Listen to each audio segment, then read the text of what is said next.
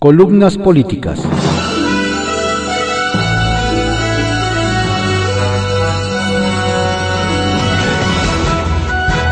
Continuamos con la audiosíntesis informativa de Adrián Ojeda Román, correspondiente a hoy, miércoles 24 de febrero de 2021.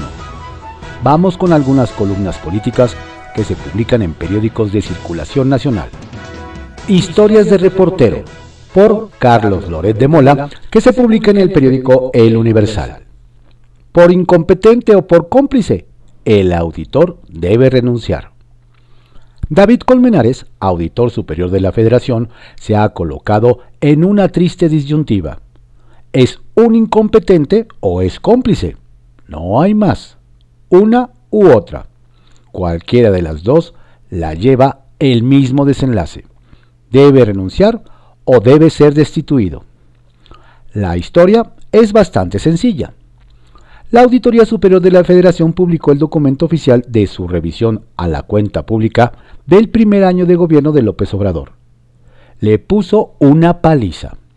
Dos asuntos llamaron especialmente la atención. Uno, diagnosticó que el costo de cancelar el aeropuerto de Texcoco fue del triple de lo que había dicho el presidente, alcanzando los 331 mil millones de pesos. Y dos, denunció que la Secretaría de la Función Pública obstaculizó el trabajo de los auditores. A la conferencia mañanera siguiente, el presidente AMLO respondió que no era cierto, que él tenía otros datos.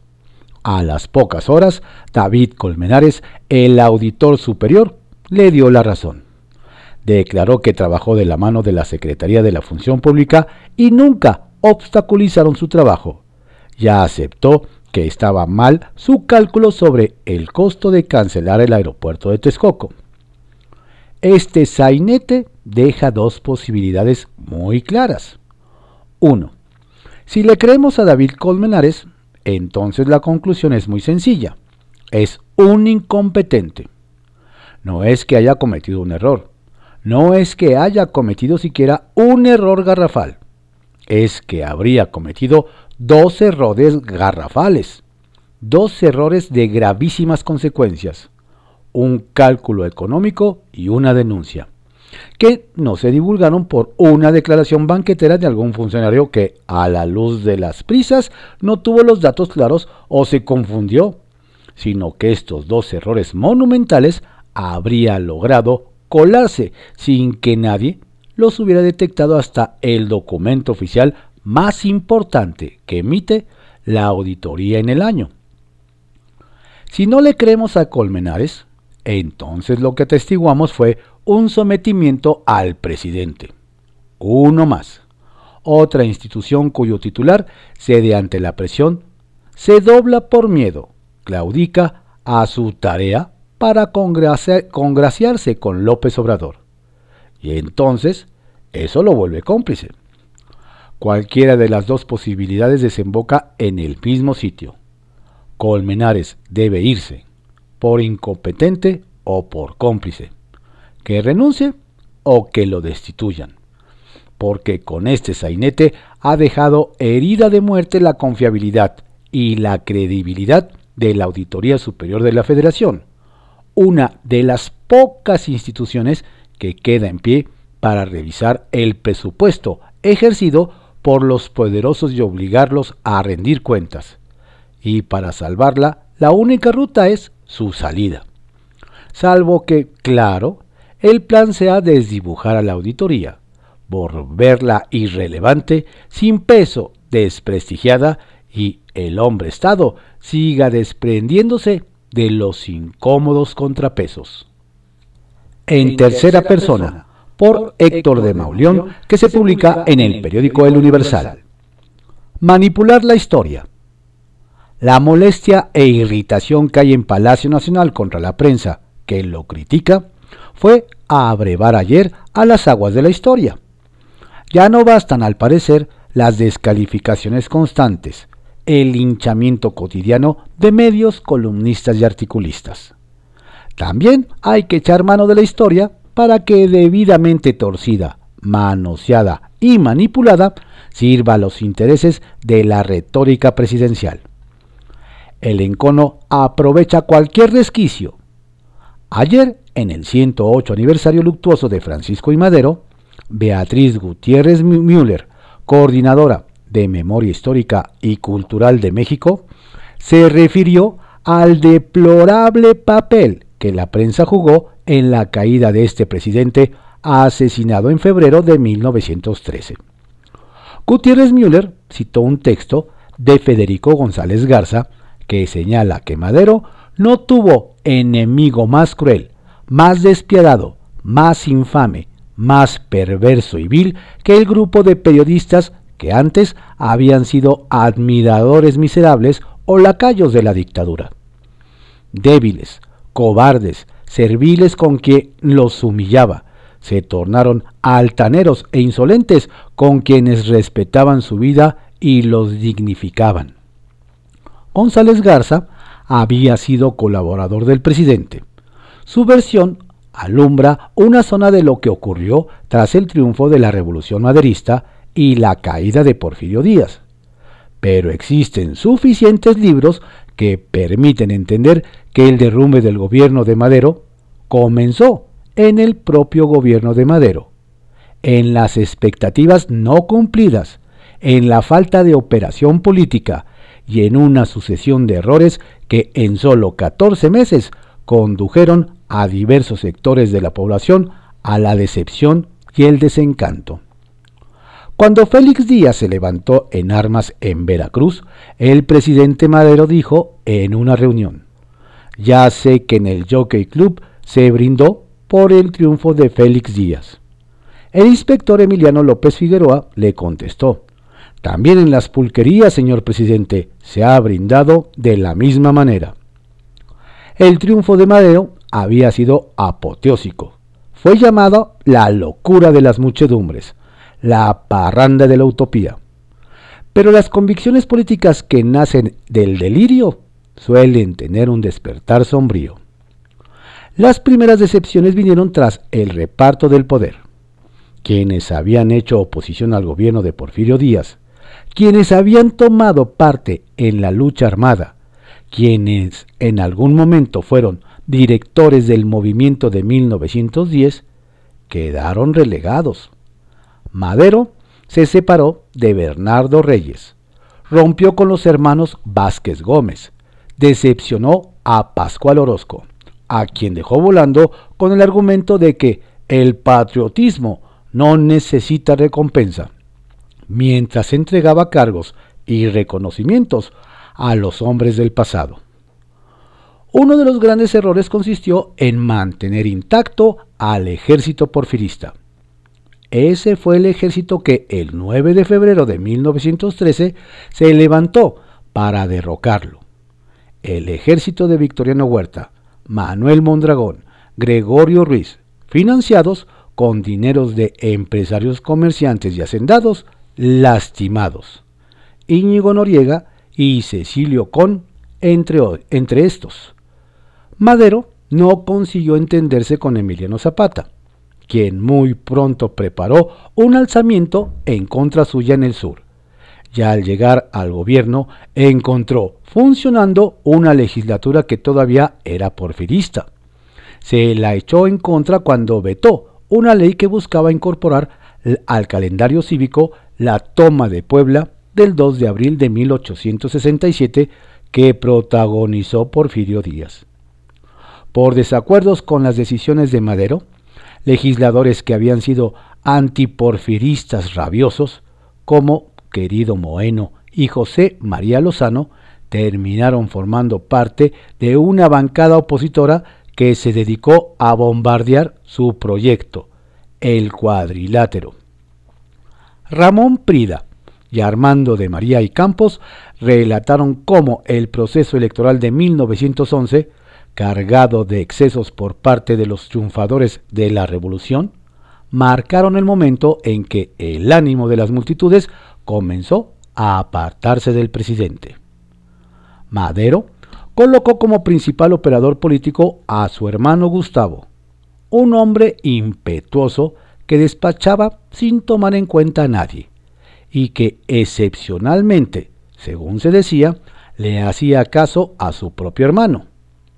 Gustavo le abrió varios flancos al nuevo gobierno. Entre otras cosas, fundó un grupo de choque, la Porra, que terminó siendo odiado por todos y desató la animadversación del periódico El Tiempo.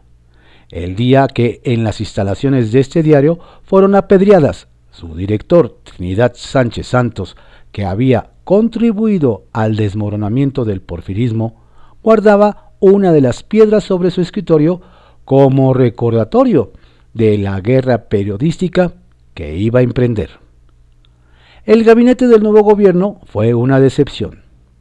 Antonio Saborit ha descrito la sensación de vacío y de falta de eficacia que dicho gabinete rápidamente sembró entre la población. Hubo escándalos por desfalcos cometidos por los jefes maderistas, y se llegó a hablar de un pago de un millón de pesos por vales firmados por estos en cantinas y burdeles. A todo esto, escribe Prida, se sumaron los caprichos de niño del mandatario. La prensa criticó a Madero acremente, salvajemente, fomentó con saña la caricatura y la burla. Cometió excesos e incontables bajezas como la de acusar de enriquecimiento ilícito al presidente y su familia. En los meses finales del gobierno, algunos medios llamaban abiertamente a la rebelión. Pero la prensa multicolor y el chango García Cabral tiraron a Madero? Me parece que no.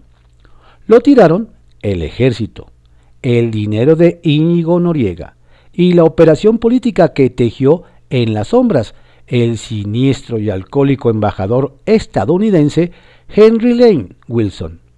Resentido, por cierto, porque Madero lo había apartado de un jugoso negocio. Todo esto también forma parte de esa historia.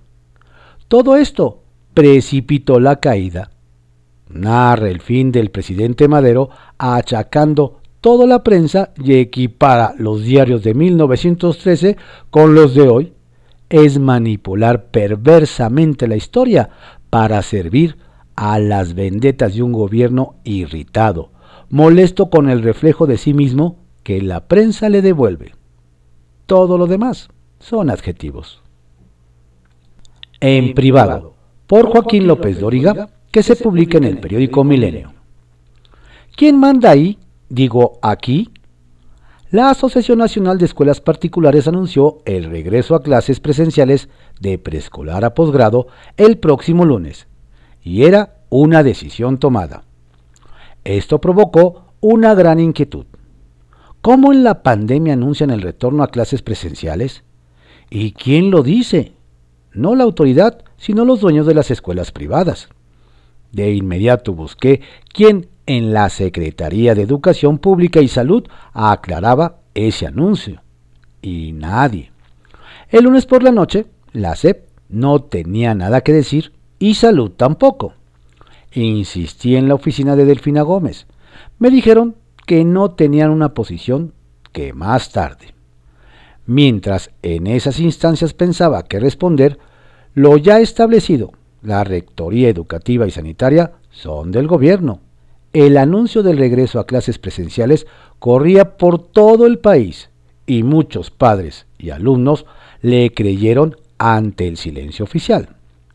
Fue hasta ayer por la tarde cuando la SEP respondió, la apertura de los planteles educativos dependerá de las disposiciones sanitarias vigentes. La apertura de los planteles cuando el tema era el regreso a clases presenciales. Solo más párrafos adelante reiteró que la vuelta a clases será cuando el semáforo esté en verde y lo determinen las autoridades federales y en materia de educación los gobiernos locales. Y para decir lo que estaba previsto necesitaron pensarlo dos días.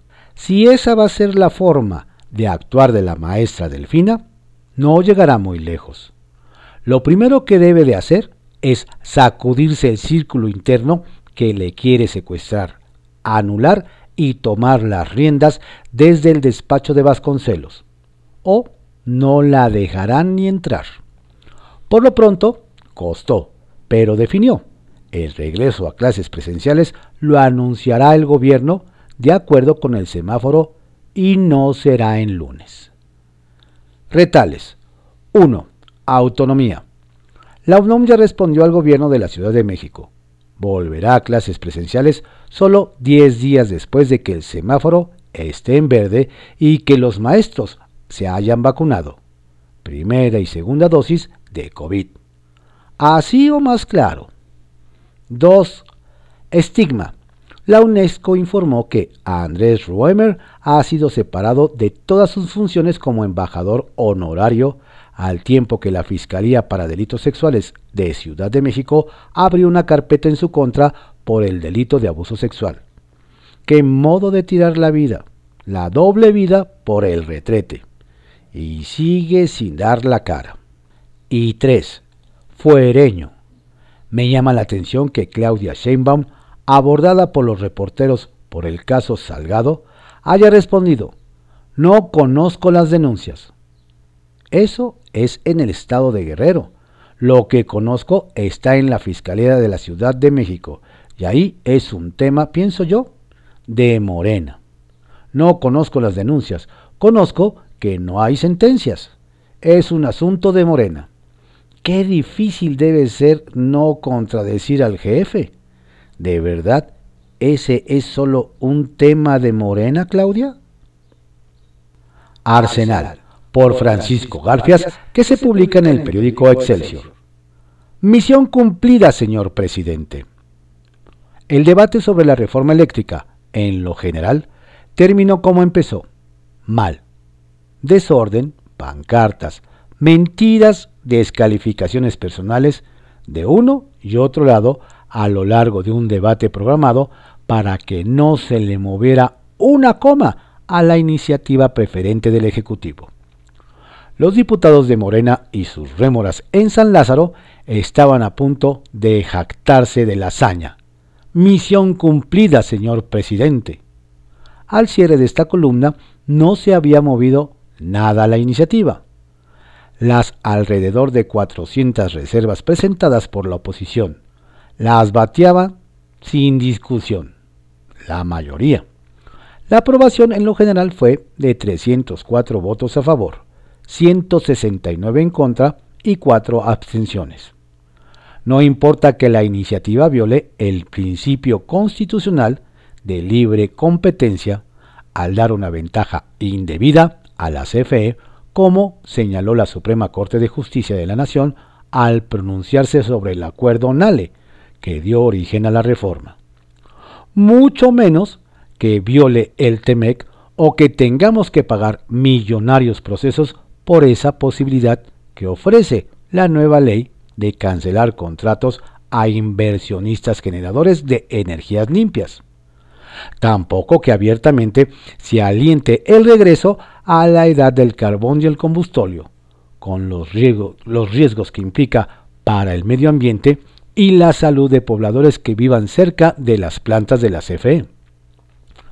Ni siquiera admitieron que el patriótico cambio perfila un incremento en los precios de la luz. La generación de energías limpias es cuatro veces más barata. O que estemos expuestos a los apagones por bloquear a los privados, que tienen plantas de energías renovables por cuestiones puramente ideológicas. Es un acto de recuperación de la facultad constitucional del Estado de tener en exclusiva planeación y control del sistema eléctrico nacional afirmó Pablo Gómez, el experimentado diputado de Morena. La 4T nos lleva en sentido contrario al resto del mundo. No le hace, por el bien de Morena, primero el presidente. Los abogados se sienten agraviados, ofendidos y enojados. No les gustó ni tantito que AMLO los haya calificado de traición a la patria por defender a empresas extranjeras afectadas por la transformación. Es una vergüenza que abogados mexicanos estén de empleados de empresas extranjeras que quieran seguir saqueando a México. Son libres, pero ojalá y vayan internalizando que eso es traición a la patria, dijo en la mañanera del pasado lunes. El Consejo General de la Abogacía Mexicana, integrado por ilustres y Nacional Colegio de Abogados, la Barra Mexicana, la Asociación de Abogados, el Colegio de Abogados, ya le respondió al presidente. Dice en un comunicado, cuestionar a los abogados mexicanos que asesoran o representan legalmente a las empresas extranjeras es contrario a la obligación del gobierno de México de garantizar que puedan desempeñar todas sus funciones profesionales sin intimidaciones, obstáculos, acosos o interferencias indebidas. Por separado, el Consejo Nacional de Litigio Estratégico lamentó las descalificaciones del presidente. En un Estado de Derecho, todos tienen el derecho a la representación legal, subraya. Blanca Lilia Ibarra, comisionada presidente del INAI, el Instituto de la Transparencia, como le dice el presidente, sostuvo ante los senadores que ese organismo autónomo es ajeno a intereses personales, ideológicos, económicos o partidistas. No es adversario ni confrontativo, precisó al presentar el informe de labores 2020 ante ese órgano legislativo. Entre los datos destacables del informe está el hecho de que ingresaron en ese lapso más de 237 mil solicitudes de acceso a la información y que se han realizado 1.829.000 solicitudes de información en la plataforma de transparencia. Pero también que se presentaron 1.017 denuncias ante el INAI por incumplimiento de las obligaciones de transparencia y se impusieron multas por 56 millones 771 mil pesos por incumplimiento de la Ley Federal de Datos Personales. Este órgano garante ejerce funciones de control y equilibrio desde el momento en el que, con enfoque garantista, fija límites al ejercicio del poder, dijo al final de su intervención. ¿Será por eso que lo quieren desaparecer? Es pregunta que no necesita respuesta. Estrictamente personal, por Raimundo Rivapalacio, que se publica en el periódico El Financiero. El baúl de Emma Coronel. La detención de Emma Coronel en el aeropuerto Dulles, en los suburbios de Washington, motivó varias preguntas. ¿Por qué hasta ahora la detienen? Cuando la esposa de Joaquín El Chapo Guzmán se movió libre y fácilmente entre México y Estados Unidos en los últimos años? ¿Obedeció a que el presidente Andrés Manuel López Obrador ha sido laxo en la lucha contra el crimen organizado y particularmente generoso con el cártel de Sinaloa? ¿Influyó el contexto que el presidente le hizo la vida más difícil a la DEA y al FBI, FBI para trabajar en México? ¿Por qué el Departamento de Justicia la acusó por un delito que no se cometió en territorio estadounidense y le adjudicó otro, conspiración, que no existe en las leyes mexicanas y por el cual no podía buscarse su extradición para ser juzgada aquí? La Fiscalía estadounidense ha dejado claro que quiere encontrar los activos de Guzmán que calcula en 12 mil millones de dólares y quedarse con ellos. Curioso que sabiendo en Washington que esa suma que le acreditó la revista Forbes es fantasiosa y que la fortuna se trata en realidad de activos del cártel de Sinaloa, focalice en él todo el control del dinero y lo presione, dejando a su esposa en la cárcel sin derecho a fianza, con la amenaza de que sea sentenciada a 10 años de prisión para buscar su cooperación. Es un golpe para López Obrador, que encargó revisar las posibilidades para buscar la extradición de Guzmán como parte del compromiso que hizo con su familia, aunque en una primera instancia el tiro del Departamento de Justicia impacta al gobierno del presidente Enrique Peña Nieto. Es notorio el giro en la dinámica de la relación bilateral en materia de seguridad, al cambiar Washington el enfoque de buscar inútilmente elementos para sentar en el banquillo de los acusados en la Corte Federal de Brooklyn al expresidente Felipe Calderón y sin haber podido armar tampoco hasta ahora un caso sólido en contra de su exsecretario de Seguridad Genaro García Luna, al voltear a ver al gobierno actual y al anterior.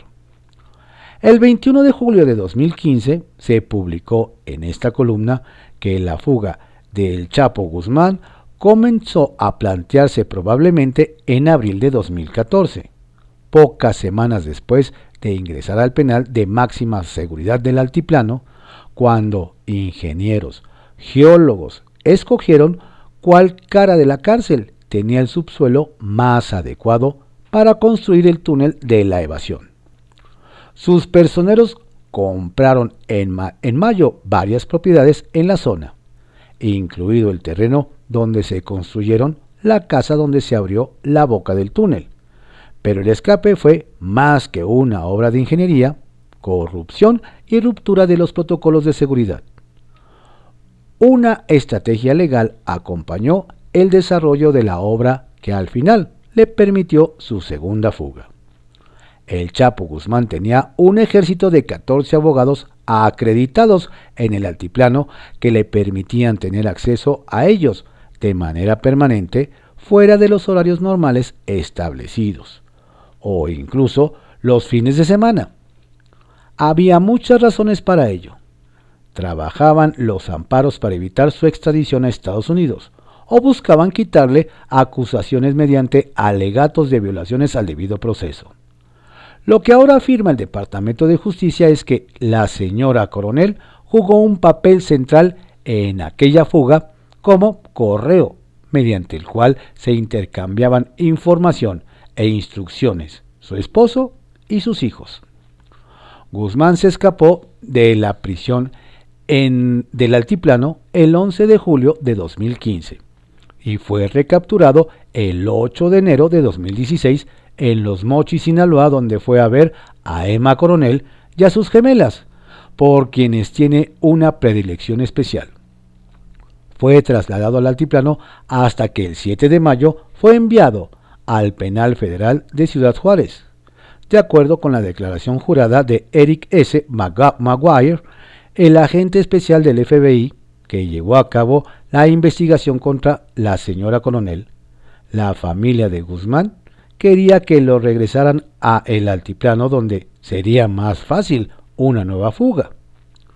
En la página 10 de la acusación señala que el testigo colaborador 1, presuntamente Damaso López, el licenciado, que ayudó a Guzmán a fugarse del penal de Puente Grande en 2001, y era su hombre de confianza, declaró que la señora coronel le dijo que le habían pagado dos millones de dólares al funcionario que supervisaba las prisiones para facilitar su transferencia.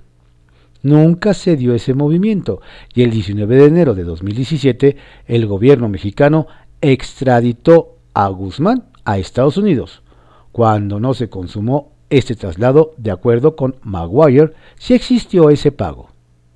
En ese momento, la persona responsable de los penales federales un órgano desconcentrado adscrito a la Secretaría de Gobernación, era José Alberto Rodríguez Calderón, quien fue delegado de la PGR en Hidalgo, de donde saltó a ser procurador del entonces gobernador Miguel Ángel Osorio Chong, y de ahí a su procurador jurídico y de asuntos internacionales durante la gestión de Jesús Murillo Caram.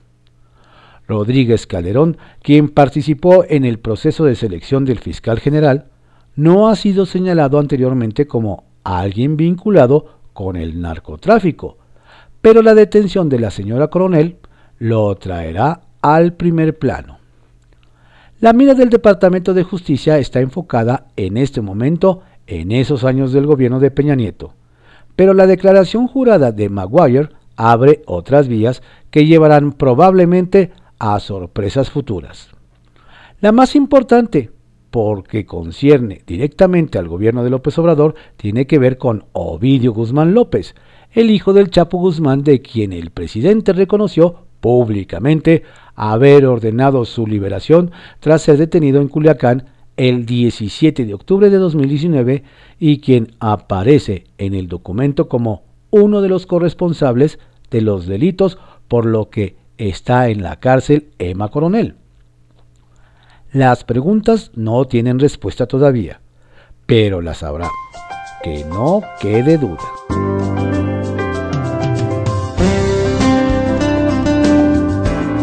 Estas fueron algunas columnas políticas que se publican en diarios de circulación nacional en la audiosíntesis informativa de Adrián Ojeda Román, correspondiente a hoy, miércoles 24 de febrero de 2021. Por favor, cuídese mucho. Si no tiene a qué salir, quédese en casa. No baje la guardia.